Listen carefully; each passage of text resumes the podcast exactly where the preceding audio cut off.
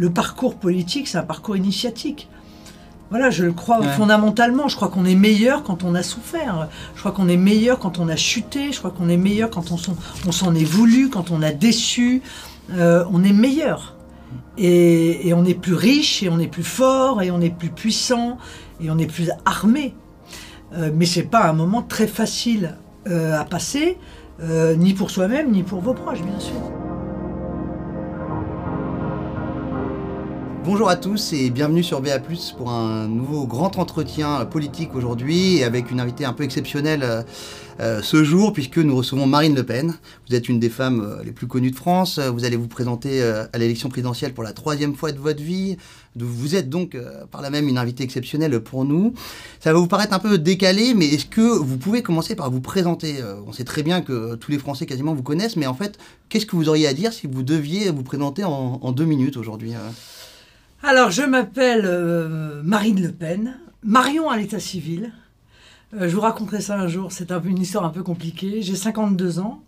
Euh, j'ai trois enfants qui sont maintenant des jeunes adultes que j'ai eu en 10 mois et demi. Une petite fille, puis un garçon et une fille. Des jumeaux. Je suis la présidente du Rassemblement national depuis maintenant 10 ans. Je suis députée de la 11e circonscription du Pas-de-Calais. Euh, je suis également conseiller régional de la région Nord-Pas-de-Calais-Picardie, affreusement renommée Hauts-de-France. Euh, je suis aussi à mes heures perdues éleveuse de chats. Quelle race on peut préciser? De Bengale et de Somalie. Euh, après avoir été avocate dans une autre vie, lorsque j'étais plus jeune, puisque j'ai fait des études de droit et je suis titulaire d'un DEA de droit pénal. Je suis sûr que j'ai oublié plein de choses, mais voilà. Ça fait déjà pas mal d'activités, euh, mine de rien. Alors pour commencer, on va parler un peu de ce, format, euh, et puis après on parlera de vous et, de la politique, mais euh, on dit à chaque fois qu'il y a une élection présidentielle que souvent c'est tel ou tel type de média qui un peu participe à la nouveauté de cette élection. Il y a eu l'apparition des chaînes d'infos euh, en continu au début des années 2000, il y a eu les réseaux sociaux, on est déjà maintenant à une époque assez mature concernant les réseaux sociaux. 2017 c'est pas mal fait sur Twitter. Est-ce que, sans être devin, vous pourriez prédire, selon vous, qu'est-ce qui va faire 2022 est-ce que YouTube, d'une certaine manière, selon vous, euh, a un peu modifié euh, les habitudes euh, politico-médiatiques? Internet a totalement changé les habitudes pour une raison très simple, parce que les gens ne regardent plus la télé, n'écoutent plus la radio, en ce sens qu'ils écoutent en réalité en différé ce qui les intéresse sur Internet. Et, ça, vous en rendez compte C'est évident, c'est une évidence. Bon.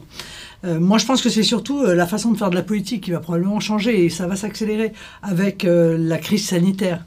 Euh, on, va très certainement trouver, en tout cas nous on y travaille hein, au sein du Rassemblement national, la politique euh, en dans distanciel le cadre de la prochaine euh, présidentielle, des moyens d'utiliser les, les, réseaux sociaux, d'utiliser Internet pour peut-être changer la manière dont on se retrouve, hmm. dont on échange. Euh, pour faire euh, de la politique. Mais vous croyez justement à ce distanciel, euh, à ces applications comme Twitch par exemple? On a vu avec Jean Castex où il y a des internautes qui posent des questions. C'est un peu désincarné quand même, non? Vous qui avez connu la politique à l'ancienne, les marchés, les mains concerts. Là, on n'a pas vocation à remplacer l'autre. il restera toujours, la politique, ça restera toujours de, la, de la proximité, ça restera du tactile, ça restera des gens qui se rencontrent et qui arrivent à se convaincre. Mais il n'en demeure pas moins qu'il est évident que les réseaux sociaux, avec la facilité euh, qu'ils offrent, le fait qu'on puisse euh, parler aussi facilement dans un room avec des gens de toute la France mmh. sur un sujet défini, c'est extraordinaire. Il faut savoir l'utiliser, il ne faut pas en être non plus otage.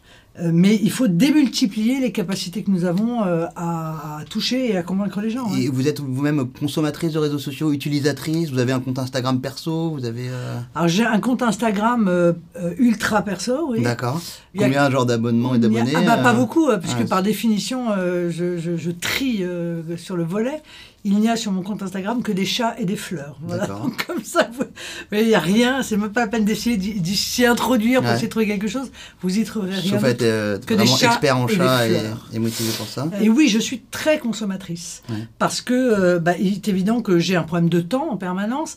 Et, donc, je fais l'intégralité de ma revue de presse sur Twitter, euh, bien sûr, et, sur un certain nombre d'autres applications qui me permettent d'avoir une vue d'ensemble très vite de l'actualité. D'ailleurs, par rapport à Twitter, vous avez toujours ce compte Twitter Anne Lalanne. Enfin, je sais pas si c'était vrai ou faux. Il y a eu un moment des papiers écrits il y a quelques années là-dessus. Oui, mais je comprends même pas ce qui m'a été reproché parce que il est évident que si moi je veux suivre l'actualité, j'ai besoin d'avoir un compte qui soit pas mon compte officiel. Bien sûr. Parce que sinon, si vous voulez, je, n'arrive pas à, déterminer et à choisir exactement mmh. ce que je veux avoir. Donc, j'avais un compte qui n'était pas un compte secret, qui était juste un compte personnel. Et c'était donc Anne Lalanne non, c'est pas bon. Ça, je le dirais pas parce que je trouve que. Mais vous continuez à avoir un compte donc euh, non officiel pour, pouvoir, euh, bah, pour pouvoir suivre, euh, discrètement entre guillemets, liker sans être.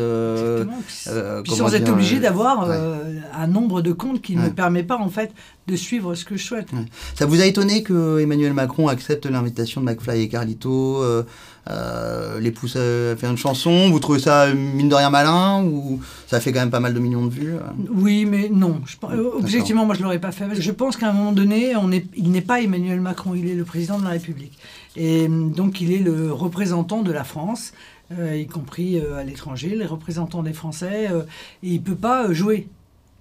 Surtout en ce moment, on joue pas. Enfin, je veux dire, euh, on n'est pas dans le ludique. Le moment est trop grave pour se permettre d'être dans le ludique. Alors, je conçois bien qu'il est probablement déjà en campagne, mais euh, un président ne devrait pas faire ça. D'accord. Et donc, vous, vous refuserez pendant cette campagne 2022 peut-être à faire des formats un peu trop euh, Moi, je suis pas président de la République. D'accord. je suis candidate à la présidentielle. Donc, a, priori, si vous voulez, je, je, ne me refuse rien, mais je ne ferai rien euh, dont je pense que euh, ça, peut effondrer, la effondrer le, la fonction à laquelle j'aspire. D'accord. Alors vous avez noté tout à l'heure qu'effectivement les gens regardent euh, essentiellement en replay, qu'on a modifié nos modes de consommation. Est-ce que vous le voyez chez les militants? Est-ce que vous voyez chez les gens que vous connaissez? Est-ce que vous voyez chez vos enfants, notamment la manière dont ils consomment l'actualité, dont ils consomment les écrans d'une certaine manière? Ah bah clairement, si vous voulez, moi mes trois enfants, ils regardent pas la télé. Même pas quand maman passe sur France 2 pour l'émission politique Non, non, ils regardent en replay. Ils regardent plus la télé. Il y a plus une, j'ai jamais entendu mes enfants dire une seule fois ah euh, attention il est telle heure euh, il faut regarder euh, quelque chose sur telle chaîne. Ça existe même pas. Pour eux ça existe même pas. Et ils consomment YouTube ou pas oui, oui, bien sûr, bien sûr. Est-ce que vous avez été une mère attentive euh, à les protéger des écrans? Parce que c'est un sujet majeur aujourd'hui dans l'éducation des enfants. Euh, on voit bien, il y a eu des études d'ailleurs de fait hein, sur le fait qu'avant 4 ans, le cerveau d'un enfant est extrêmement fragilisé par ce genre d'écran qui n'existait pas il y, a, il y, a, 20 ans en termes de, de luminosité, d'addiction, etc., de stimuli que ça provoque dans le cerveau. Est-ce que euh, voilà, c'est un petit sujet ou c'est quand même quelque chose d'important? Est-ce que vous, vous avez pu, malgré toutes vos activités, être une mère de famille euh, euh, qui était vigilante là-dessus et vous avez vu l'évolution d'ailleurs parce qu'en fait quand vos enfants sont nés, euh, l'aîné est né en 98 de mémoire, il n'y avait pas encore les ah iPads, voilà, donc vous avez accompagné cette émergence en fait. Oui voilà, j'ai eu moins de difficultés avec ça parce que euh, la réalité, c'est que euh, quand ils sont nés, quand ils étaient petits, on était encore aux cassettes. Hein. Euh, voilà, aux cassettes de Disney, quoi. pour mm. être honnête, donc on maîtrisait quand même assez bien, même s'ils maîtrisaient assez bien l'introduction de la cassette dans, le, magnétoscope, mais enfin bon, donc c'était peut-être un peu différent. bon, je dis pas que j'ai été très dur dans, sur le domaine des, écrans. Je les ai plutôt laissés peut-être trop aller sur les écrans, mais il faut dire que j'avais trois enfants qui avaient 10 mois et demi d'écart. Donc donc inutile de vous dire que parfois, euh, la télévision m'a été d'une grande aide. Je l'avoue humblement. Notamment euh, les voyages en voiture. oui, euh, exactement. notamment les voyages en voiture. notamment le moment où il faut préparer le dîner et on a besoin d'être un minimum. mais, d'ailleurs, d'une certaine manière, la famille Le Pen, hein, même du temps de, de, votre père, a une réputation, j'allais dire paradoxalement, par rapport à sa réputation assez babacool dans l'éducation. Alors, babacool, le mot va peut-être pas vous convenir, mais disons que vous n'avez pas eu l'éducation la plus stricte et vous n'avez peut-être pas vous n'êtes pas forcément, vous, euh, partisan d'une éducation rigoriste. C'est vrai qu'on est plutôt bohème un peu à la maison. On est plutôt bohème. Euh, bon, ça, ça nous a pas trop mal réussi d'ailleurs. Hein. Et bohème, ça veut dire euh, des tablés euh, qui se font au dernier moment. Ça veut dire qu'il y a des valeurs, mais qu'il n'y a pas de rigidité. Voilà, effectivement, que les tables sont ouvertes, que les copains peuvent venir dîner au dernier moment sans prévenir, qu'il n'y a pas d'horaire obligatoirement extrêmement strict.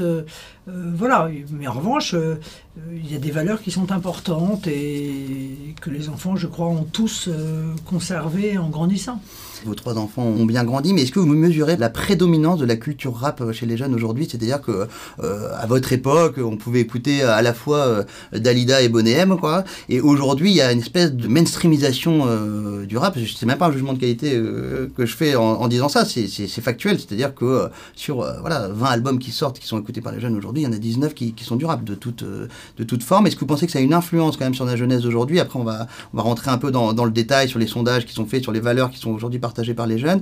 Mais est-ce que euh, cette culture rap, elle a touché notamment aussi euh, vos enfants? Est-ce que vous le mesurez euh, voilà, en, voilà, en découvrant le Facebook de tel enfant d'amis, en voyant qu'est-ce qu'ils écoutent dans leur, je dans leur Walkman Je parle vraiment comme dans les années 80, mais... ouais, voilà. Mais donc, en tout cas, est-ce que vous mesurez cette prédominance de, cette culture rap Bon, je la mesure, je la connais. je la mesure chez moi, pas trop, parce qu'en fait, en réalité, mes enfants... Ils n'écoutent pas du rap Si, ils en écoutent mais euh, ils écoutent aussi beaucoup d'autres choses. Et, paradoxalement, ils écoutent avec leurs amis des choses que nous écoutions nous et sur lesquelles euh, nous dansions nous. Donc euh, c'est assez marrant d'ailleurs de voir, de, en temps des générations, que bah, c'est toujours quand même dans les fêtes des jeunes, c'est toujours du Claude François, c'est ça peut être de l'imagination, ça peut être du Michael Jackson, ça peut être des choses comme ça qui étaient vraiment là pour le coup de nos musiques à nous quand nous étions jeunes.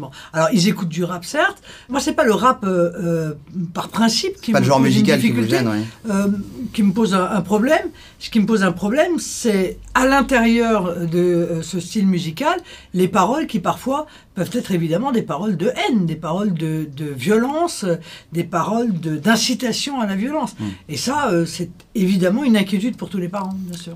Et l'univers visuel aussi, dans les clips de rap, euh, la place de la femme, euh, ah le, la, même la sacralisation de la vente de, drogue, la violence. c'est ça, c'est tout ce contre quoi, normalement, les parents essayent de mettre en garde leurs enfants. Donc, bien sûr, certains vont d'ailleurs très très loin. Enfin, c'est vraiment des... Pensez à qui, par exemple bah, Je pense à des incitations au je pense euh, à ces paroles sur euh, pendez les blancs, euh, aller dans les crèches, tuer les bébés blancs, avec les, encore une fois ces images d'assassinats sur des bords de trottoir. Mais il y a une forme de banalisation de la violence. Enfin, je, pense que c'est une vraie réflexion pour un responsable politique que de se dire peut-être faut-il, y compris sur le plan législatif, réfléchir à une resacralisation en fait de l'intégrité corporelle. Je pense qu'il y a un affaiblissement euh, de euh, la notion de protection de l'intégrité corporelle. On frappe, c'est normal. Euh, on brutalise, c'est normal. On lynche, bon, c'est, ça fait partie des codes. Ben non, ça fait pas partie des codes. Je pense qu'il faut qu'à nouveau le corps humain, la santé, l'intégrité physique soient considérés en partie comme sacrés dans nos sociétés. Et ça, ça passe aussi peut-être par des modifications législatives. Et d'ailleurs, euh, cette euh, banalisation de la désacralisation de l'intégrité culturelle, on la retrouve aussi euh, dans le revenge porn, dans les contes ficha, dans les, les images nudes qui tournent de jeunes filles sur les réseaux sociaux. Ça crée énormément de dégâts. Est-ce qu'on peut lutter contre le harcèlement aujourd'hui? Est-ce qu'il y a, sans atteinte aux libertés individuelles, possibilité de réguler les réseaux sociaux? Oui, bah, mais exactement de la même manière qu'on a réussi à faire porter la, ceinture de sécurité à tout le monde, euh, à partir du moment où on décide euh, d'interdire un comportement, mais encore faut-il être cohérent dans les poursuites qui sont engagées, si vous voulez. Quand on voit euh, du harcèlement du type menace de mort, menace de violence à l'égard de Mila, et qu'en fait on s'aperçoit qu'il y a quoi, cinq ou six personnes qui ont été poursuivies, et pour l'instant une seule a été condamnée, ça marche pas. Je veux dire, il faut que, euh, pour que chacun comprenne qu'il y a des choses qui ne sont pas admissibles dans notre société, encore faut-il que la puissance publique, et en l'occurrence la justice, tape un grand coup. Or, des milliers de menaces de mort, un type condamné, quelques-uns poursuivis, c'est pas suffisant pour que le message passe. Mais par exemple, sur le harcèlement des jeunes femmes, même si vous avez évidemment plein de divergences politiques avec elles, au début, les gens se moquaient un peu de Marlène Schiappa en disant que c'était anecdotique, euh, les sujets qu'elle portait. Est-ce que, par exemple, vous lui reconnaissez sur ce plan-là de, ah, faire des choses Moi, je ne crois pas du tout que ce soit anecdotique. Même au-delà des réseaux sociaux, parce qu'on parle des réseaux sociaux, mais le harcèlement que vivent les jeunes filles dans la rue, dans les transports, c'est odieux. C'est insupportable. Moi, je peux vous dire que mes filles, euh, mes nièces, etc., me disent euh, il n'y a pas un jour en fait, où on n'est pas emmerdé, on n'est pas emmerdé, où on n'est pas harcelé, où on n'est pas sifflé, où, euh, où c'est pas à la limite en plus de l'agressivité, parce que c'est même plus de la lourdeur. Enfin, vous voyez, c'est pas de la drague lourde. C'est, il y a toujours une forme d'agressivité derrière. Euh, ces jeunes filles, elles sentent qu'il faut qu'elles-mêmes, elles fassent attention à ce qu'elles vont répondre, parce que ça peut très vite euh, tourner vinaigre, et c'est exactement ce qui est arrivé d'ailleurs euh, à ma fille. Je veux dire, ma fille s'est fait agresser euh, très violemment, hein. ils, lui ont, ils ont enfoncé et, brisé le nez. C'était il y a quelques mois de mémoire. C'était il y a quelques mois, et ça a commencé comme ça. on commence à la toucher, elle, elle se rebiffe parce que bon, elle a, elle a du caractère pour qui tenir, mais à ce moment-là, ça, ça, ça, a tourné à un véritable lynchage à deux hommes contre une, contre une jeune fille. Oui, c'était en région parisienne. Mais si vous voulez, et on m'a dit, mais est-ce que c'est. Non, c'est là ce que vivent beaucoup. Oui. De, les, agresseurs ne savaient pas que c'était la fille de, Marine Le Pen. Et non, pas du tout. Et de jeunes hommes d'ailleurs. Mais enfin, les filles, le harcèlement, entre guillemets, sexuel, c'est-à-dire euh, euh, qu'elles subissent dans l'espace public, est un vrai problème. Et ça, c'est vrai que Marlène Schiappa a eu raison de s'attacher à trouver des solutions à ce problème. Elle en a été un peu traumatisée, votre fille, ou pas? Oh ben je crois qu'on n'est jamais, euh, on n'en ressort jamais totalement indemne de ce genre de, choses. Mais je pense que beaucoup de jeunes aujourd'hui, au-delà de son cas, considèrent que l'espace public est dangereux. L'espace public est, un, est un endroit où on n'est pas à l'aise. Nous, dans notre génération à nous, je veux dire, l'espace public n'était pas considéré comme synonyme. Oui, on pouvait mettre une mini-jupe sans se On n'avait pas à s'en inquiéter. On ne s'inquiétait pas de sortir dans l'espace public. Aujourd'hui, quoi qu'on en dise, on fait attention et on adapte notre comportement. On adapte les horaires de sortie, on adapte la manière dont on est habillé, on adapte les bijoux qu'on peut porter. On est dans une stratégie d'évitement, de contournement euh, des, des problèmes. Et ça, c'est un constat d'échec majeur euh.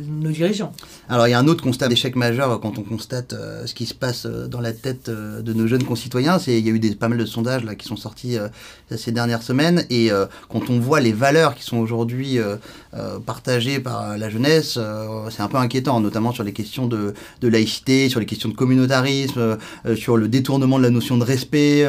il y a un mélange des genres et une confusion un peu hein, intellectuelle chez les jeunes aujourd'hui, notamment hein, par certaines influences culturelles.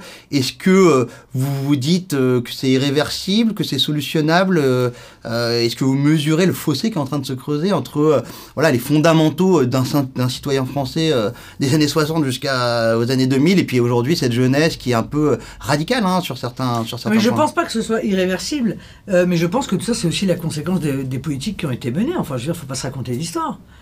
On a quand même mis sous le boisseau toutes ces valeurs pendant des années et des années et des années.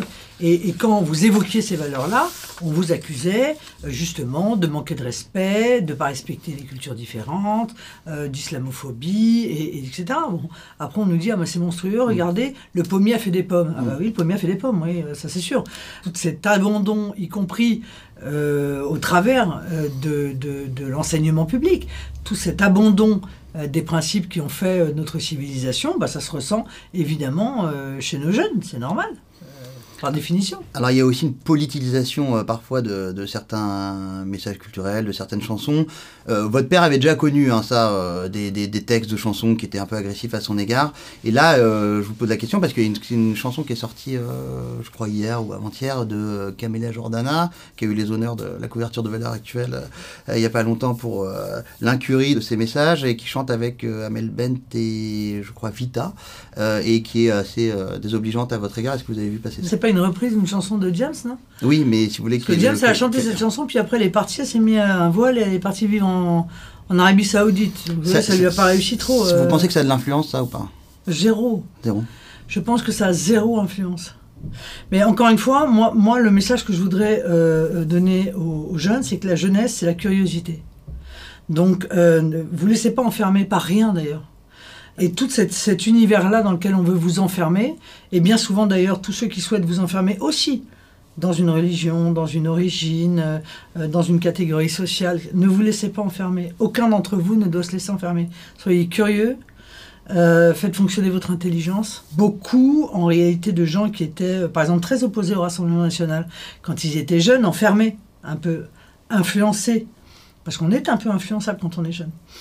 Euh, vers euh, leurs 14-15 ans, euh, eh bien, sont devenus des jeunes adultes qui votent maintenant pour nous et qui nous ont rejoints. Parce qu'ils se sont rendus compte qu'au-delà de tout ce qu'on pouvait leur raconter, la réalité de la vie, c'est celle que nous leur exprimions nous. Et, c'est eux qui sont confrontés en premier lieu aux difficultés et au recul en quelque sorte de l'État. Ce que vous dites par là, c'est que euh, ce qu'on a appelé, au moment où vous êtes devenu euh, présidente du, Front National en 2011 euh, et les premières années de votre mandature, la dédiabolisation, ça a touché aussi cette catégorie de la population et que oui, alors évidemment, ce terme n'est pas extraordinaire, mais j'en ai pas trouvé de meilleur en réalité. Parce que le terme de normalisation n'est pas un bon terme non plus. Parce qu'il banalise oui, c'est ça, parce que ça voudrait dire qu'on était euh, anormaux, on n'était pas anormaux.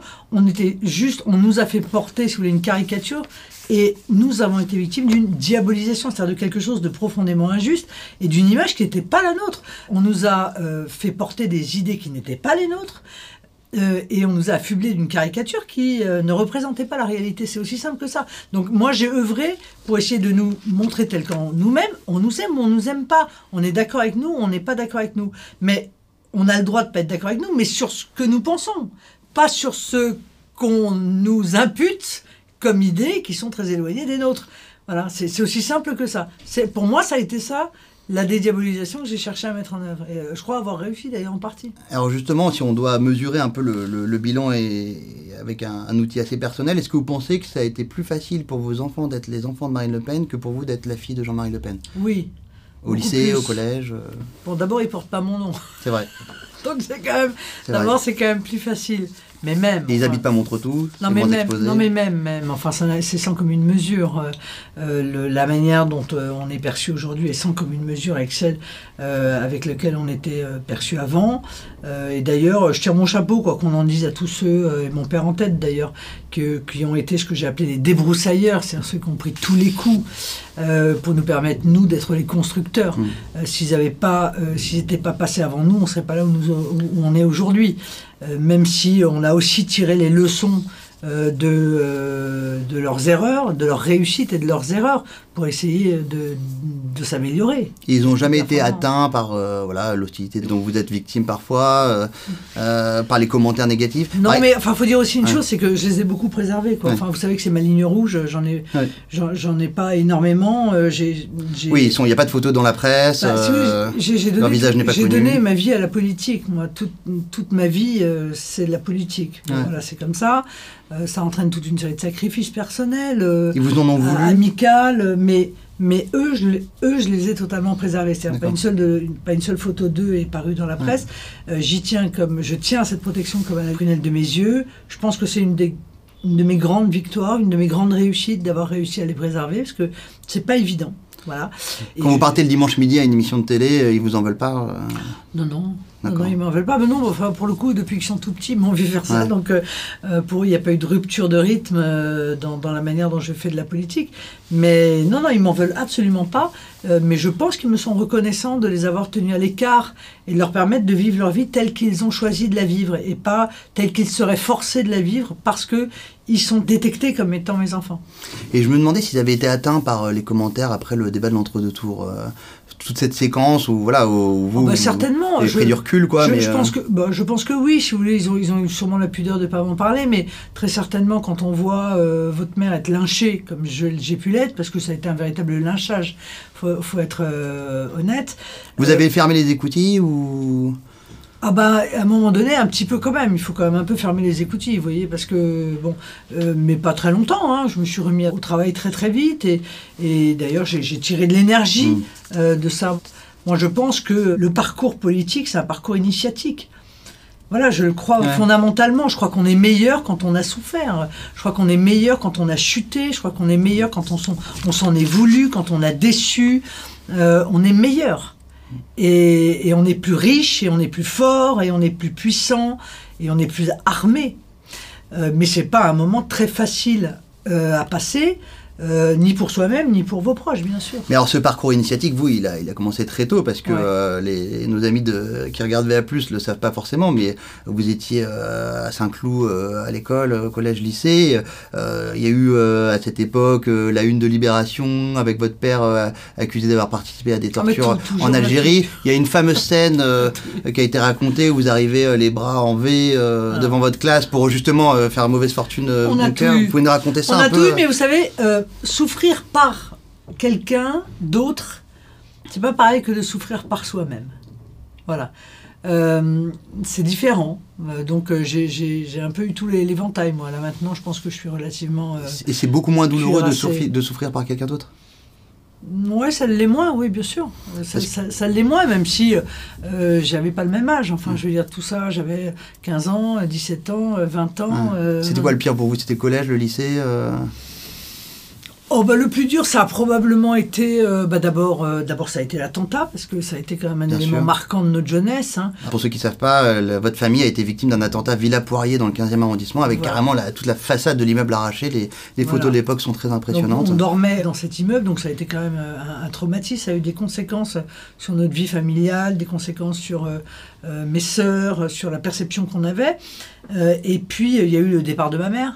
Euh, très médiatisé. À l'époque, on ne s'est pas posé la question de savoir s'il fallait respecter la vie privée ou pas. Mmh. Ça, dépendait de, ça dépendait des gens. On a presque progressé aujourd'hui. Hein. On respectait la vie privée euh, de euh, François Mitterrand, mais assez peu celle de Jean-Marie Le Pen quand il s'agissait de pouvoir lui nuire. Bon. Donc ça n'a pas été simple. Mais il y a eu des tas d'événements pas simples. Enfin, je veux dire, les accusations de Carpentras ont été terribles. Ça a été une période absolument terrible. le Front National accusé d'avoir participé à la violation de tombes juives à l'époque. alors qu'on est évidemment le Front National innocenté. Pour rien. bref. Enfin, tout ça pour dire que euh, oui. Euh, euh, et plus le collège. Le, voilà, il y a pas mal de couches de cuirasse. Et est-ce que vous allez me répondre non, mais est-ce qu'au point de regretter parfois de, vous être engagé en politique et de, de, cette vie un peu sacrificielle ou pas? En fait, j'ai un peu fait le parcours inverse. C'est-à-dire qu'au départ, j'ai dit jamais je ferai de la politique. Je l'explique d'ailleurs très bien. J'ai écrit un bouquin en, en 2005 qui s'appelle La Contreflot et, et, et j'explique très bien qu'en réalité, toutes les malheurs, toutes les violences, toutes les souffrances que j'ai euh, subies, vécues jeune, venaient de la politique. Enfin, en tout cas, je les analysais comme venant de la politique. C'est peut-être pas tout à fait faux non plus. Bon.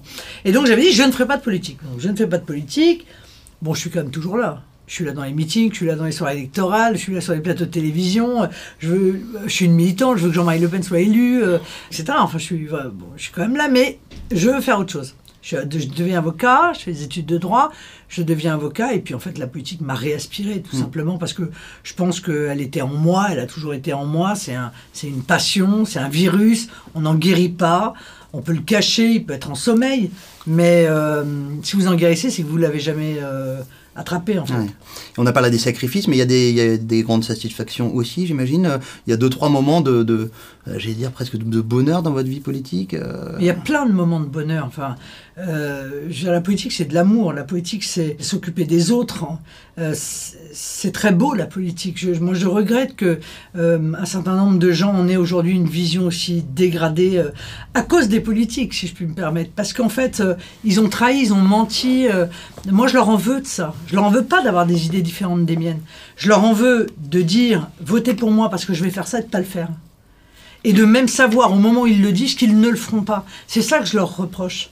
Et ils ont donc dégradé l'image de la politique. La politique, c'est quelque chose d'extraordinaire, c'est un don de soi. Enfin, je veux dire, c'est ne pas être capable d'être heureux tout seul. C'est se dire, je peux pas être heureux si les autres sont malheureux. Et j'ai envie de faire en sorte qu'ils aillent mieux, qu'ils soient plus en sécurité, qu'ils soient plus prospères. L'intérêt supérieur de mon pays est plus important pour moi que mon confort personnel. C'est beau la politique. Il faut redonner cette notion-là. Et la politique, c'est les gens. Bon.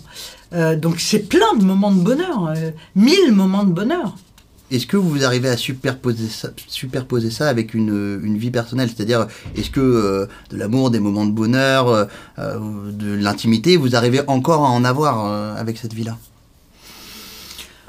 J'ai une famille, j'en profite, je les vois, j'ai des parents qui sont encore vivants et c'est un bonheur quotidien parce que je vois la souffrance de ceux qui les ont perdus ou qui les perdent, qui ont mon âge et donc j'essaie d'en profiter. J'ai des enfants merveilleux, j'ai des sœurs, j'ai des neveux et des nièces dont je profite euh, comme je peux aussi.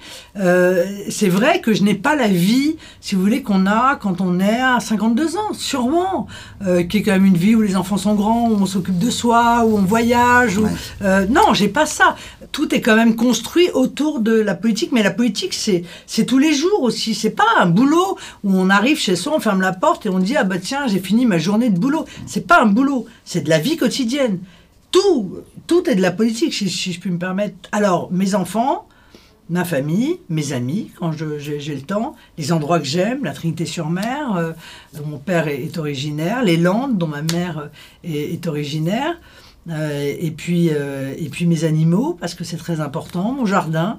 Bon, ben... Qu'est-ce que ça dit de vous, cette passion pour les chats et qui fait couler beaucoup d'encre d'ailleurs. Oui, je sais pas pourquoi, ça fait couler beaucoup d'encre d'ailleurs, c'est étonnant. Euh, chacun a ses hobbies. Euh, je trouve pas ça plus stupide d'élever des chats euh, que de collectionner les timbres. Est-ce que ça dit quelque chose de, votre rapport à l'humanité quoi ah, je sais pas si ça dit quelque chose, mais, mais hum, ce qui est sûr, c'est que les chats et les animaux, de façon de manière générale, sont un, élément très important de ma vie. Voilà que je pense qu'on on, mesure son humanité euh, à l'aune de la manière dont on les traite. Ça me paraît très clair. Et, je pense qu'on a beaucoup de progrès à faire. Des vrais progrès à faire. Vous avez d'ailleurs voté, euh, votre groupe, euh, à l'Assemblée nationale, une loi de la majorité. On a des progrès à faire sur leur transport, on a des progrès à faire sur leur abattage. Enfin, je veux dire, rien, rien de sérieux n'est fait pour tenter de diminuer au maximum. Parce que c'est ça l'idée, de diminuer au maximum les souffrances qu'on leur inflige. Voilà, c'est l'honneur de, l'humain, de l'être humain, que d'être capable de traiter euh, euh, les animaux sans leur imposer des souffrances qui sont inutiles. Ça me fait penser à une petite parenthèse que je n'avais pas prévue, mais euh, il y, a eu un, petit malentendu. Vous avez exprimé une position sur la chasse à cours, qui n'est pas celle sur la chasse. Euh, euh, Valeur Actuelle est un journal plutôt attaché au monde de la chasse. On a même fait une une il y a quelques mois, qui avait bien marché d'ailleurs, voilà, pour défendre un peu les chasseurs non pas tant pour l'activité, mais pour l'espèce de conformisme qu'il y a aujourd'hui à dénigrer cette activité. et puis bon, c'est quelque chose auquel vous ne serez pas insensible. Il y a une espèce de, permanence ah dans l'histoire de Dans la manière dont notre société est organisée avec cette tradition-là. Non, mais moi euh, je suis, je, moi je veux, rassurer, moi, je veux rassurer les chasseurs. Moi, euh, je n'ai jamais été pour l'interdiction de la chasse. Moi, je défends la chasse je défends la chasse et je défends les chasseurs parce que je pense qu'ils sont très importants. D'abord très importants pour la régulation de la biodiversité, effectivement. Ils sont très importants parce qu'ils sont une permanence sur le territoire. Ils, vont là où personne d'autre ne va. Et ça, c'est fondamentalement important aussi. Ils sont les porteurs d'une transmission, de tradition. Euh, donc, euh, euh, je veux dire, je, je suis. on pourrait dire que la chasse à cour participe elle aussi mais est-ce que non mais est-ce qu'on a le droit d'exprimer ah le bah, fait que, par exemple, moi, je considère que la tauromachie est un exercice cruel. Est-ce que pour ça, je suis pour l'interdiction de la tauromachie? Non. Je, pense qu'il ne faut pas euh, euh, permettre aux, enfants de moins de 18 ans euh, d'accéder à ce spectacle-là, parce que c'est un spectacle qui peut être très traumatisant et très violent. Voilà, il y a des choses et il y a des comportements que je peux trouver cruels, sans obligatoirement vouloir les interdire. Mais je dis puisqu'on parle de la chasse à cours, je, dis attention aussi, régulez aussi votre exercice euh, de cette chasse, parce que c'est un peu les excès de quelques-uns euh, qui ont aussi euh, effondré l'image de cette chasse dans l'esprit de beaucoup de Français. Je pense qu'il y a un peu de discipline à remettre aussi. typiquement, euh, des chasseurs qui se tiennent mal, ils doivent se voir retirer leur permis de chasse. Vous voyez Donc les sociétés de chasse, elles doivent faire leur boulot aussi. Parce que sinon, tout le monde va payer le prix des excès de quelques-uns. Ce monsieur-là qui a tué euh, à bout portant euh, ce sanglier domestique. Une vidéo qui a pas mal tourné sur les réseaux sociaux. Et eh ben lui, par exemple, moi je pense, hein, je suis pas chasseur, mais je ne pas là à leur place, mais je pense que typiquement, il devrait perdre son permis de chasse. Et si euh, euh, ce type de comportement était sanctionné, il y aurait peut-être moins de débats tels qu'ils existent aujourd'hui. Je me permets de revenir sur euh, la famille, puisque vous avez évoqué tout à l'heure l'importance pour vous justement d'avoir encore vos parents et d'être entouré de, euh, de, vos nièces euh, et, vos neveux notamment. Euh, vous avez été très fâché avec votre père Jean-Marie Le Pen pendant quelques années. vous êtes réconciliés. Est-ce que pour vous, pendant cette période, il était de toute façon inconcevable que vous finissiez fâché toute votre vie? Est-ce que vous avez pensé aussi à la mort de votre père? C'est-à-dire, est-ce que vous disiez, imaginons demain, il se fait renverser par un bus, ce serait horrible de finir ma vie fâché avec mon père Oui. Oui, c'était une pensée horrible. Voilà, les relations entre mon père et moi, c'est le breton, quoi. Hein, si vous voulez, euh, il y a des grains, quoi. Il y a des mm. grains et parfois il y a des grains euh, plusieurs jours de suite et parfois il dégringue plusieurs fois par jour. Mmh. Donc, euh, euh, bon, euh, et, mais, mais, fondamentalement, c'est mon père et je l'aime infiniment. Et donc, se fâcher avec son père, et bon, cela, je suis comme tous les Français, vous savez, c'est jamais avec gaieté de cœur qu'on se fâche avec des membres de sa famille. C'est parfois, hélas, définitif, mais on a toujours l'espérance que ça ne le soit pas, surtout quand ils sont âgés, voilà. Et donc, je suis heureuse que ça n'ait pas duré et d'avoir réussi à retrouver des, des, relations normales avec lui. Et vous aviez bon espoir Étant donné vos caractères un peu forts euh, Oui. Tous les deux Oui. Oui, parce que je pense que nous sommes une famille qui, avions, qui avons des liens qui se sont créés euh, dans des, sur des situations et des moments si difficiles qu'il n'y avait pas de raison qu'on ne réussisse pas à dépasser euh, ces, ces, moments de rupture. C'est une question euh, un peu personnelle, mais comme on est jeudi saint aujourd'hui, le, jour du tournage, et que vous, avez été élevé dans un univers catholique, hein, même si vous portez pas ça en étendard en tant que femme politique, mais voilà, c'est quand même trop tentant de pas vous demander si ça vous arrive de prier encore, si vous êtes croyante. Euh. Je, suis, j'ai toujours été très croyante. J'ai été euh, une enfant très croyante. Pieuse. Euh, pieuse, oui. Je reste profondément croyante, affreusement, terriblement fâchée avec l'Église française. Euh, qui ne me donne pas, il faut bien le dire, beaucoup de raisons de me réconcilier avec elle, euh, si j'en crois euh, les déclarations régulières de son clergé, y compris d'ailleurs les dernières déclarations du pape. mais c'est pas très grave. c'est triste, c'est malheureux, mais c'est pas très grave. Voilà, mais je suis effectivement très profondément croyante. Vous allez trouver la transition, comment dire, capillotractée, comme on dit, mais c'est la résurrection. Euh, arrive 2022, on a parlé du débat de l'entre-deux tours il y a quelques minutes. Euh, même les commentateurs les plus durs à votre égard euh, notent que finalement, après moult péripéties et notamment celle-ci, eh ben, vous avez aujourd'hui des sondages excellents. En plus, il y a eu même un peu de, de scénario dans le camp de la droite au sens très large du terme. On a parlé de Marion, on a parlé du général de Villiers, il y a Eric Zemmour qui a des velléités, etc. Et euh, donc bon, vous avez toujours euh, une raison d'être challengé entre guillemets. Quand c'est pas par vous-même, euh, c'est par, par, par l'extérieur. voilà, cette candidature de 2022, comment vous la situez dans la, la, frise de votre trajectoire politique voulez, ce qui s'est passé en 2017 au second tour est quand même quelque chose qui a été très important parce que euh, ça a démontré une chose, c'est que les Français pardonnent les erreurs. Ce qu'ils ne pardonnent pas, c'est l'insincérité. je pense qu'ils peuvent voir en moi, ils ont raison d'ailleurs de voir en moi, euh, énormément de sincérité, de pugnacité, de courage. Je crois je peux le dire. Je ne veux pas me tresser des j'aime pas trop ça, mais pour le coup, euh, c'est une qualité qu'on m'accorde et, je pense que les gens n'ont pas tort de m'accorder cette qualité. J'ai le courage et la volonté. C'est peut-être ça qui va être déterminant en 2022. Parce que c'est ça que les Français attendent en réalité, le courage et la volonté. Pas seulement les discours, parce que les discours, chacun peut les tenir. Ils ont déjà eu beaucoup d'expériences de gens qui ont tenu, euh, bien souvent d'ailleurs, le même discours que le Front National et puis le Rassemblement National. Et puis, euh, quand ces gens-là ont été élus, ils ont été très décevants parce qu'en fait, ils n'ont pas du tout mis en œuvre ce que les Français attendaient d'eux. Donc, euh, euh, moi, je pense qu'ils ont quand même la certitude que s'ils m'élisent, ils auront exactement ce pourquoi ils m'ont élu. J'en prends d'ailleurs l'engagement très solennel à leur égard. C'est une candidature qui est plus évidente pour vous qu'en 2017 euh, et en 2012 euh Pas obligatoirement, parce qu'elle n'était pas aussi évidente que ça. Hein. Il y a encore quelques euh, mois, il y a deux ans, j'avais dit que si quelqu'un est mieux placé que moi pour représenter les idées nationales, je lui céderai la place. C'était un défi ou Non, c'était pas un défi, c'était le moment où tout le monde cherchait quelqu'un pour remplacer Marine Le Pen. Bon, bah, il s'avère que pour finir sur la ligne d'arrivée, il n'y a quasiment plus personne. Mais est-ce que vous y avez cru, puisque vous parlez de sincérité, est-ce que vous y avez cru au moment où vous disiez ça, ou vous disiez vraiment si quelqu'un émerge Oui, j'ai cru.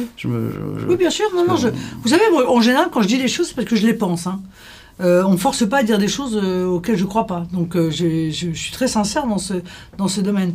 Oui, bien sûr, j'y ai cru. Mais il, se trouve que les Français, eux, continuent à me faire confiance. Donc j'ai aucune raison aujourd'hui de me défiler et de leur dire bah, écoutez, non, le confort me pousserait à aller faire autre chose, mais je vais vous laisser et puis vous vous débrouillerez pour trouver quelqu'un mmh. d'autre. Euh, non, je pense que je suis la mieux placée, effectivement, pour gagner cette élection présidentielle et pour enfin faire prendre à la France euh, une voie qui est euh, radicalement différente de celle qu'elle a prise depuis 40 ans. et pour cela, je vais m'entourer et j'en appelle d'ailleurs à tous ceux qui sont les hommes et les femmes de bonne volonté, parce que c'est ça euh, l'union nationale dont je parle. L'union nationale, c'est pas la coalition à l'allemande, hein, qui consiste euh, à prendre des partis différents, et puis en fonction des pourcentages que font chaque parti, constituer une espèce de groupe qui n'a ni queue ni tête et aucune cohérence politique. C'est pas ça mon objectif. Mon objectif, c'est de dire, il y a des compétences et des bonnes volontés. Euh, qui viennent de partout, en fait, de la droite ou de l'ancienne droite, de la gauche ou de l'ancienne gauche. Et par conséquent, moi, ce que je vais faire, c'est que je vais ne pas regarder d'où viennent les gens. Je vais les prendre parce que je les trouve sincères, compétents, performants, efficaces, courageux. Et je suis sûr qu'ils feront ce que les Français nous demandent de faire. Euh, et c'est ça, un gouvernement du national, c'est celui qui fait passer l'intérêt national, l'intérêt supérieur du pays, au-dessus des considérations de parti, au-dessus des considérations personnelles. Ça, j'ai dit qu'en fait, ce gouvernement, il irait au-delà de la droite, au-delà de la gauche, au-delà même du Rassemblement national. Et vous le sentez comment, euh, cette campagne euh Plutôt bien, objectivement, plutôt bien, parce que je pense que... Ça a commencé ou pas? Oui, bien sûr, elle a commencé, euh, bah, elle a commencé quand j'ai dit que je serais candidate, en réalité. J'ai dit que j'étais candidate parce que précisément, je sentais que tous les éléments de la campagne présidentielle étaient déjà euh, sur la table. Il n'y a pas d'apnée euh, à cause du sanitaire euh. Non, non. En réalité, ce sanitaire, il a fait émerger et prendre conscience à beaucoup de Français de tout ce que nous disions de la réalité des faiblesses qui sont celles de notre pays et qui sont la conséquence des mauvaises décisions de nos dirigeants, de tout ce qu'on pourrait faire, de tout ce qu'on devrait faire retrouver la maîtrise de nos frontières, réindustrialiser notre pays, être à nouveau souverain dans les domaines stratégiques et qui tiennent à la protection euh, euh, des Français. Tout ça, ils s'en rendent bien compte grâce en quelque sorte à la crise sanitaire.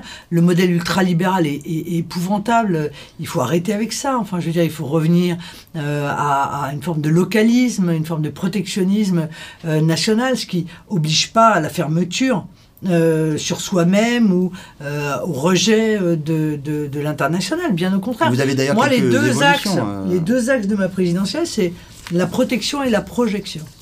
Voilà, la protection, parce que je pense que la nation a démontré aussi dans cette crise sanitaire qu'elle était incontestablement la structure qui protège et la plus efficace et la plus véloce et la plus rapide euh, d'exécution. On voit bien par rapport à l'Union européenne. Vous remerciez Boris Johnson et Benjamin Netanyahu. De gros machins euh, complètement inefficaces, épouvantablement euh, incompétents. Enfin bon, ça a été un véritable, un véritable drame.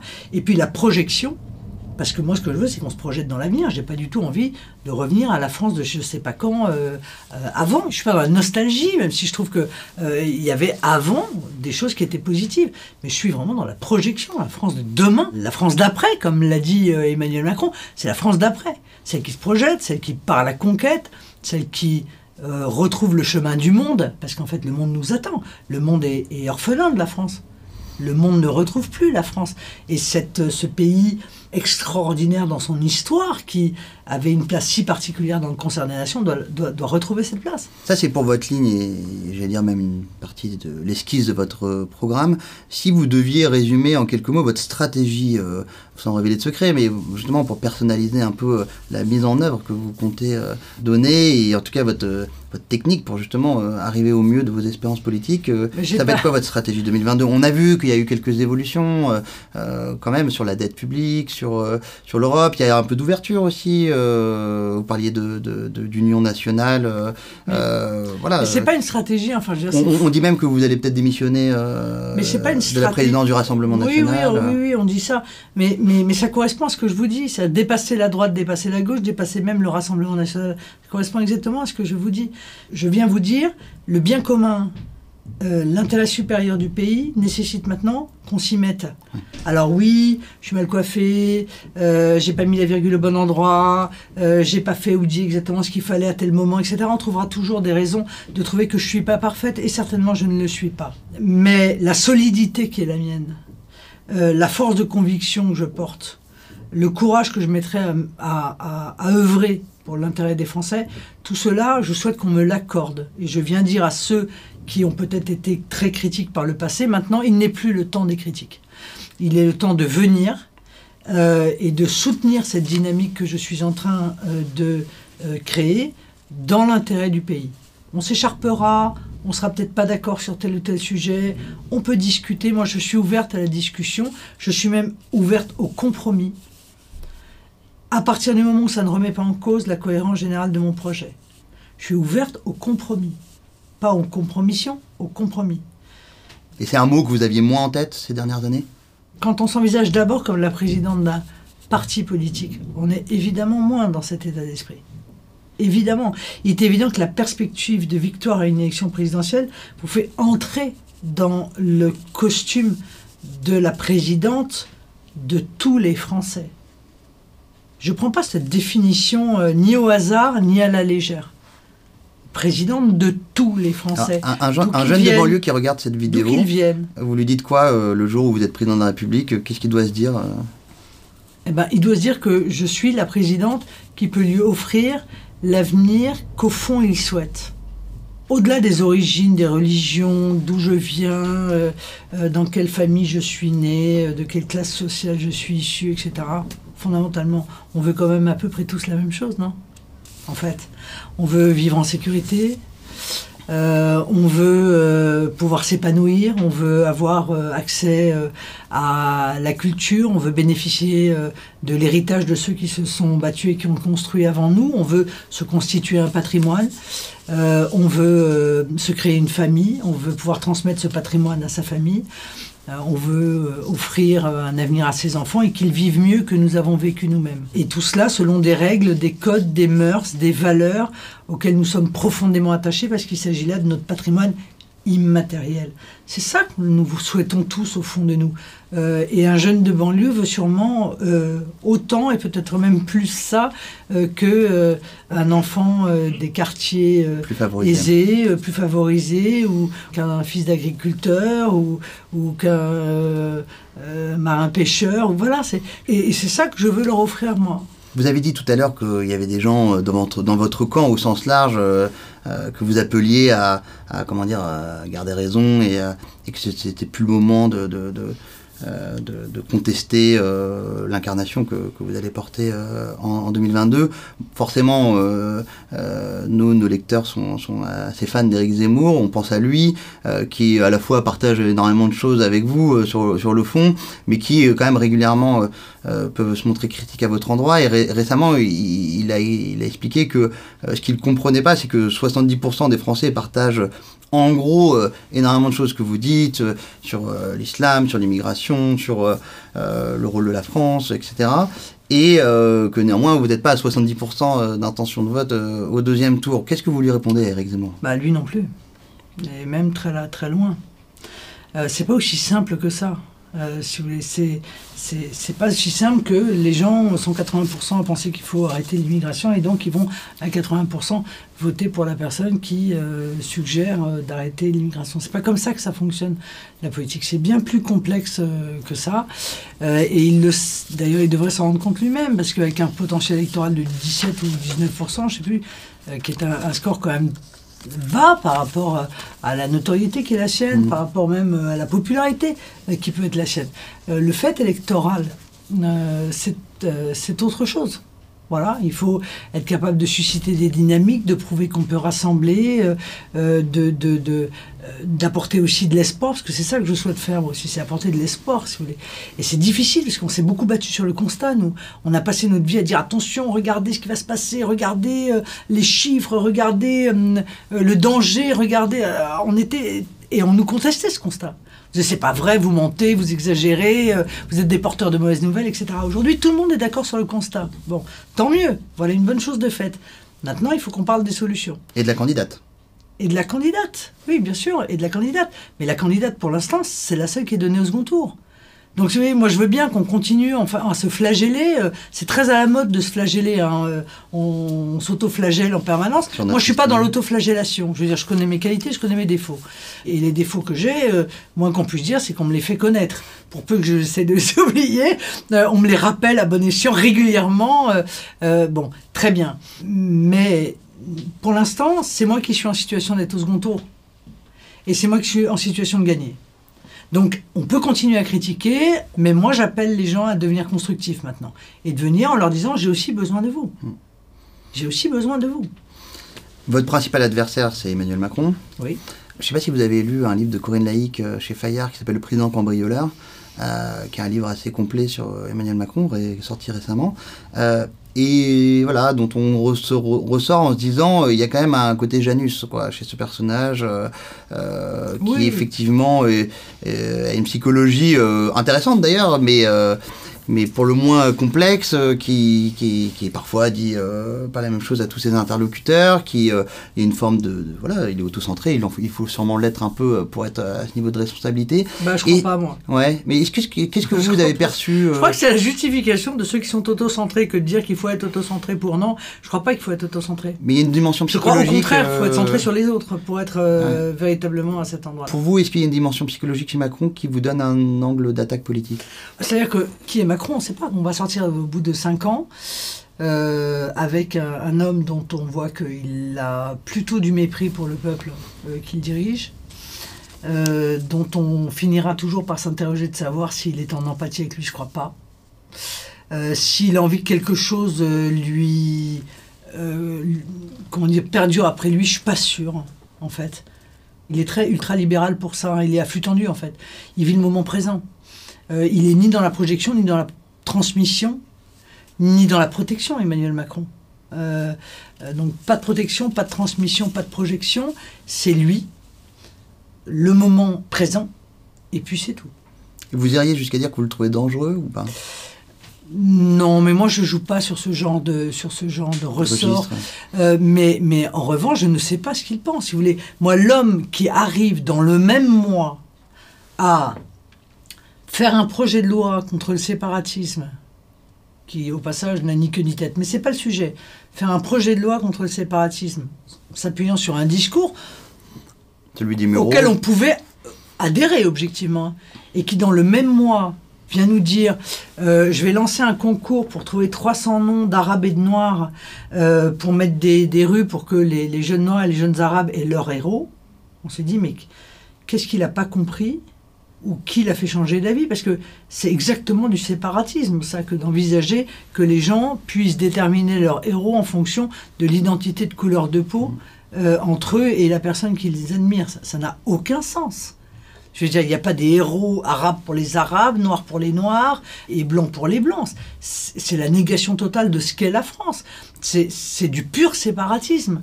Et il n'a fait que ça pendant cinq ans, en fait. Et vous êtes persuadé qu'il va se représenter? Non. Et qu'il pourra se représenter Bah oui, je pense qu'il pourra se représenter. Mais est-ce qu'il aura envie de se représenter? Je suis pas sûr. Euh, je, je, je, pense que c'est pas fondamentalement euh, un politique, Emmanuel Macron. Alors ça a des avantages, mais ça a aussi des inconvénients. Vous dire différemment de Nicolas Sarkozy, de François Hollande Ça, c'est quelqu'un qui pourrait dire bon, ben voilà, j'ai été président de la République, maintenant je vais faire autre chose. On parle en ce moment d'Edouard Philippe, puisque l'ancien Premier ministre sort un livre euh, le 7 avril, dans six jours. Est-ce que ça serait un candidat compliqué pour vous au second tour C'est toujours compliqué euh, euh, de faire admettre. je vois que euh, Emmanuel Macron, en réalité, ça fait pas, ça fait pas 4 ans qu'il est au pouvoir. ça fait 9 ans. Parce qu'il a été la cheville ouvrière du mandat de Hollande. Mais on n'a jamais réussi à faire admettre ça aux Français. Il était secrétaire général adjoint de l'Élysée, pour ceux qui ne le savent pas, et puis ministre de l'économie. Oui, non, mais d'accord, mais donc euh, sur tous les grands choix euh, que, qu'on paye cash aujourd'hui, euh, ça a été quand même en, grande partie lié à Et ça, on n'a jamais réussi à le faire mais admettre. J'imagine que vous, président, vous présidente, vous accepteriez pas qu'on dise que, Edouard Philippe, secrétaire général adjoint. est-ce qu'on peut considérer que l'action d'Edouard Philippe est différente de celle d'Emmanuel Macron? Non, mais non Non, mais non je veux dire, le mépris pendant l'affaire des Gilets jaunes, Édouard Philippe, il était euh, euh, les deux pieds dedans. Euh, à l'égard des révoltes des. Mais sur son profil politique, vous voyez bien que dans les enquêtes d'opinion, il n'a pas exactement le même socle ou capital électoral qu'Emmanuel Macron. de toute façon, je pense qu'il ne pourrait exister potentiellement qu'à la place d'Emmanuel Macron. Bon, donc il faudrait que donc là on est dans des chi, dans des vraiment dans de la politique euh, mais comme Vous avez dit mais moi pour moi il y a une identité totale entre Édouard Philippe et Emmanuel Macron. Je, ne vois pas de différence entre eux, euh, sauf que peut-être l'un est encore plus psychorigide que l'autre, puisque moi j'ai été frappé par le caractère psychorigide d'Edouard Philippe sur les 80 km à. C'était une obsession, c'est pas pourquoi. Euh, je suis pas sûr que aujourd'hui, si on en continue à en parler, ça a été d'un bénéfice quelconque pour les Français, à part un ennui supplémentaire quand ils n'en avaient pas besoin, une décision, une mesure totalement arbitraire qui en plus sur moi a coûté une fortune. Quel conseil euh, vous donneriez à quelqu'un qui se lance dans une campagne présidentielle? Vous, êtes, euh, vous allez être euh, la, plus expérimentée du, prochain plateau. Non, mais je, je donne aucun conseil. Sauf si François Bayrou revient. Je donne aucun conseil à ceux qui se lancent dans une campagne présidentielle, parce que je pense que ceux qui se lancent dans une campagne présidentielle ont déjà mesuré les, les, les, difficultés que ça peut représenter. Ce que je veux, moi, c'est que on respecte une campagne présidentielle. Une campagne présidentielle, c'est ni fait pour faire la promotion d'un bouquin, ni fait euh, pour euh, vendre un spectacle. Euh, c'est pas un jeu la politique. Moi je prends pas ça pour un jeu. Voilà. Donc ceux qui se servent de candidature présidentielle pour exister à titre personnel, pour vendre je ne sais quoi, pour augmenter le nombre de leurs abonnés sur Twitter, je leur dis vous vous déconsidérez quelque chose qui est extrêmement important, qui est à un moment donné le choix que font que fait un peuple de venir chercher au milieu de lui quelqu'un à qui il fait la confiance de le mettre au devant de lui. D'accord? Donc jouez pas avec ça. Faites autre chose, allez chez Hanouna, faites des, des, des, des tutos euh, YouTube, faites ce que vous voulez, mais ne vous servez pas de l'élection présidentielle pour un autre but que euh, celui euh, de chercher à, à, ce que la France reste la France, qu'elle soit plus forte, plus puissante, et que le peuple français soit plus protégé, plus prospère, euh, et plus susceptible de défendre sa culture et son identité. Alors vous, vous dites, ne euh, faut pas faire une campagne présidentielle pour faire la, promotion d'un livre. Et tout à l'heure, vous avez parlé d'un contreflow. Euh, et justement, je voulais un peu revenir sur, sur ce livre parce que finalement, il était très personnel comme livre, mm. plutôt réussi d'ailleurs. J'invite les, les, gens à, à se le procurer parce qu'on apprend plein de choses et c'est euh, c'est pas le seul livre politique. Il qui est, est libre de droit d'ailleurs sur, ah euh, sur, sur, internet donc ils peuvent le trouver. Euh, c'est pas, le seul livre politique personnel mais il fait partie de, de ceux qui, qui, sont écrits comme ça à la première personne et qui sont qui sont réussis dans cet exercice là. C'était en 2005, on est en 2021. Vous n'avez pas réécrit euh, de choses personnelles. Est-ce que c'est parce que c'est une stratégie politique de ne pas vouloir, euh, euh, comment dire, apparaître trop tout centré justement, ou est-ce que c'est un peu une difficulté à s'épancher? Incontestablement, c'est une difficulté à s'épancher. je suis quelqu'un de très pudique. C'est marrant d'ailleurs parce que les gens ne le pensent pas au motif que euh, Vous êtes une femme publique Je suis une femme publique et puis que je, j'ai une expression euh, euh, assez facile. Enfin, je veux dire, je suis, je suis facile de contact, je suis quelqu'un de proximité. Bon. mais je suis, je suis pudique et donc j'ai du mal à me livrer. C'est peut-être un, un travail que j'ai encore à faire. Parce que je conçois que les gens aient envie d'en savoir plus. Et euh, je ne trouve pas ça honteux que les gens aient envie d'en savoir plus. Je trouve que c'est normal. Quand on est candidate à la présidentielle, euh, il faut être susceptible aussi euh, de lever un peu le voile. Donc je vais essayer de lever un peu le voile. Comment je le ferai? Par quels moyens je le ferai? Je suis encore en train d'y réfléchir. Alors moi j'ai une question pour lever un peu le voile. C'est de quoi vous rêvez la nuit? Je rêve assez peu la nuit.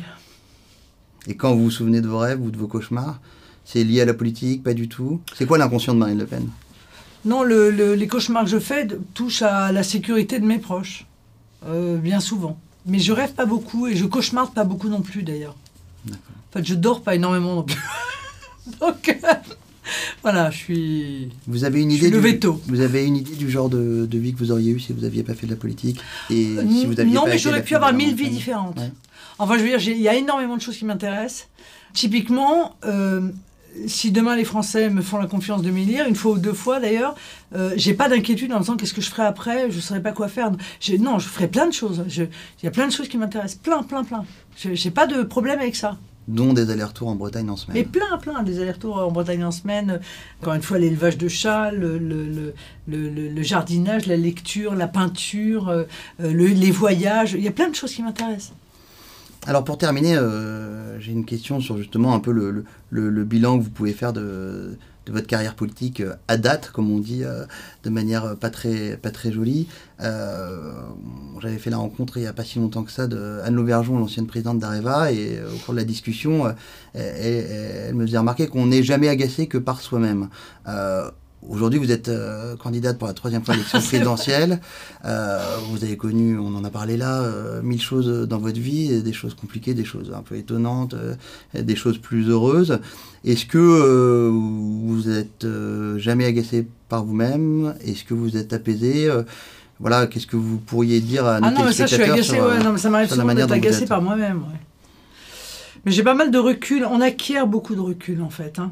Euh, on n'est vraiment pas le même à, une troisième présidentielle, c'est idiot de le dire, parce que je pense qu'on est, on est tous là, mais on n'est pas le même qu'il y a 5 ans ou qu'il y a, ou qu'il y a 10 ans, d'autant que la vie politique euh, est une, sorte de, de vie accélérée. On voit d'ailleurs, hein, on voit nos présidents de la République qui vieillissent. C'est vrai. Euh, beaucoup plus vite que nous ne vieillissons nous quand nous ne le sommes pas. Euh, c'est vraiment une vie accélérée, la vie politique. Donc euh, on acquiert une maturité peut-être en, en, 10 ans, en 20 ans. Vous savez, ça fait 20 ans que je suis au premier plan. En 2002, on m'a acheté sur un plateau. Et puis, euh, bah voilà, euh, je, suis tombé dans une forme de maelstrom et, et je suis devenu porte-parole quasiment immédiatement euh, du Front National. Ça fait donc 20 ans que je suis au premier plan. Bah, c'est vrai qu'en 20 ans, j'ai l'impression d'avoir appris l'équivalent d'une vie. Je ne veux pas dire que je suis pas la même. Je suis évidemment la même, car on ne change pas. On peut écrire autant de bouquins qu'on veut en disant j'ai changé, mon nouveau moi, etc. Non, Ce on que change je ne vous avais jamais dit. On change pas, mais on acquiert une maturité un recul, une distance. Vous avez réparé des choses chez vous? Oui, bien sûr, on répare des choses et on se pardonne aussi, on apprend à se pardonner. Puis on pardonne aux autres. C'est pas obligatoirement ce qu'on fait quand on est jeune. Eh bien, écoutez, sur ces mots de charité finale, euh, je vous remercie beaucoup d'avoir accepté notre invitation. C'est moi qui vous remercie. Et euh, d'avoir permis à ceux euh, qui vous nous connaissez peut-être un peu moins, de la jeune génération, de vous connaître un peu plus. Et puis à ceux qui vous connaissez déjà, j'espère d'avoir appris des choses. Merci beaucoup, Marine Le Pen. Merci.